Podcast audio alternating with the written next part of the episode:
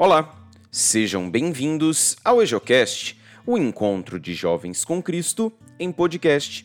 Hoje, dia 23 de março de 2020, iremos meditar o Evangelho de Nosso Senhor Jesus Cristo, escrito por São João, capítulo 4, versículos de 43 a 54. Naquele tempo, Jesus partiu da Samaria para a Galiléia o próprio Jesus tinha declarado que um profeta não é honrado na sua própria terra. Quando então chegou a Galiléia, os galileus receberam-no bem, porque tinham visto tudo o que Jesus tinha feito em Jerusalém durante a festa. Pois também eles tinham ido à festa. Assim, Jesus voltou para Caná da Galiléia, onde havia transformado água em vinho. Havia em Cafarnaum um funcionário do rei que tinha um filho doente. Ouviu dizer que Jesus tinha vindo da Judéia para a Galiléia. Ele saiu ao seu encontro e pediu-lhe que fosse a Cafarnaum curar seu filho que estava morrendo. Jesus disse-lhe: Se não vir de sinais e prodígios, não acreditais. O funcionário do rei disse: Senhor, desce antes que meu filho morra. Jesus lhe disse: Podes ir, o teu filho está vivo. O homem acreditou na palavra de Jesus e foi embora.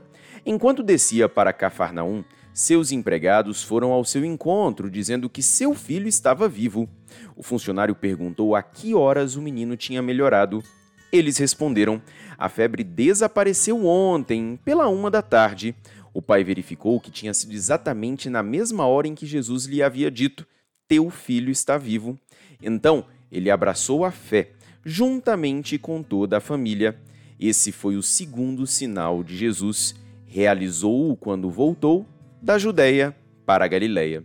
Palavra da salvação, glória a vós, Senhor.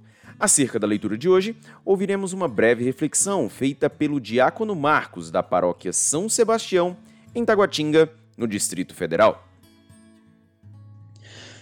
Meus caríssimos irmãos e irmãs, hoje nós estamos meditando Nesta segunda-feira da quarta semana da Quaresma, nesse Evangelho segundo João, onde nós vemos duas realidades diferentes. Jesus entra na cidade, é muito bem recebido de modo festivo. Por quê? Porque aqueles que ali estavam o recebem muito bem por terem visto os milagres que Jesus realizou. E João não, o Evangelho de João, uma característica é dizer que não se trata de milagres, mas de sinais. E a outra realidade que nós vamos ver é a de um homem cujo filho está doente em casa e que tem um diálogo muito simples com Jesus, porém muito profundamente cercado de fé. As pessoas que ali estavam recebem Jesus muito bem porque viram milagres, porque viram sinais. Já esse homem cujo filho está doente não viu, talvez possa pode não ter visto sinais, mas ouviu falar de Jesus. E o mais interessante é que ele não precisou ver um milagre acontecer para saber que seu filho estaria curado.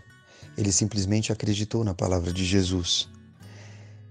É justamente neste homem que nós precisamos fazer a nossa construção de fé.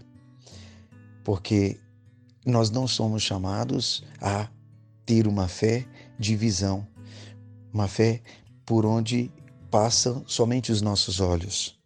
O que, que isto significa para nós? Nós vemos milagres, nós vemos coisas prodigiosas, mas esses momentos passam. Agora, quando nós vivemos a palavra de Deus, nós exercitamos a nossa fé. Quando nós ouvimos a palavra de Jesus, nós exercitamos a nossa fé, porque nós não precisamos ver, nós não precisamos tocar, nós precisamos simplesmente acreditar no que ele nos diz. Jesus, assim como é o projeto do Pai, não nos pede nada em troca, como as coisas deste mundo que são tudo condicionadas a uma vantagem, tudo condicionada, todas elas condicionadas, eu diria, a uma vantagem. Deus não nos pede nada em troca, ele simplesmente nos chama, nos convida a acreditar. E a fé o que é? É justamente ter essa certeza de ter recebido antes mesmo disso acontecer em nossas vidas. Que nós possamos, meus irmãos e irmãs, fazer como este funcionário do rei que tinha um filho doente. Ele simplesmente ouviu dizer que Jesus tinha vindo da Judéia para a Galileia. E ele viu nele, em Jesus Cristo, esta esperança de que seu filho ficasse bem, de que seu filho ficasse curado. Que nós também possamos acreditar nas palavras de Jesus ao invés de ver o que Jesus pode fazer, procurar provas.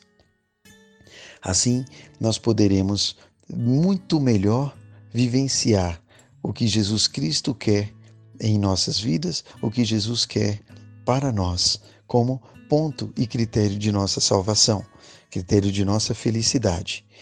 Bem-aventurado que a palavra de Deus possa abençoar o nosso dia, iluminar os nossos pensamentos e fortalecer a nossa fé. Que Deus os abençoe. Em nome do Pai e do Filho e do Espírito Santo. Amém.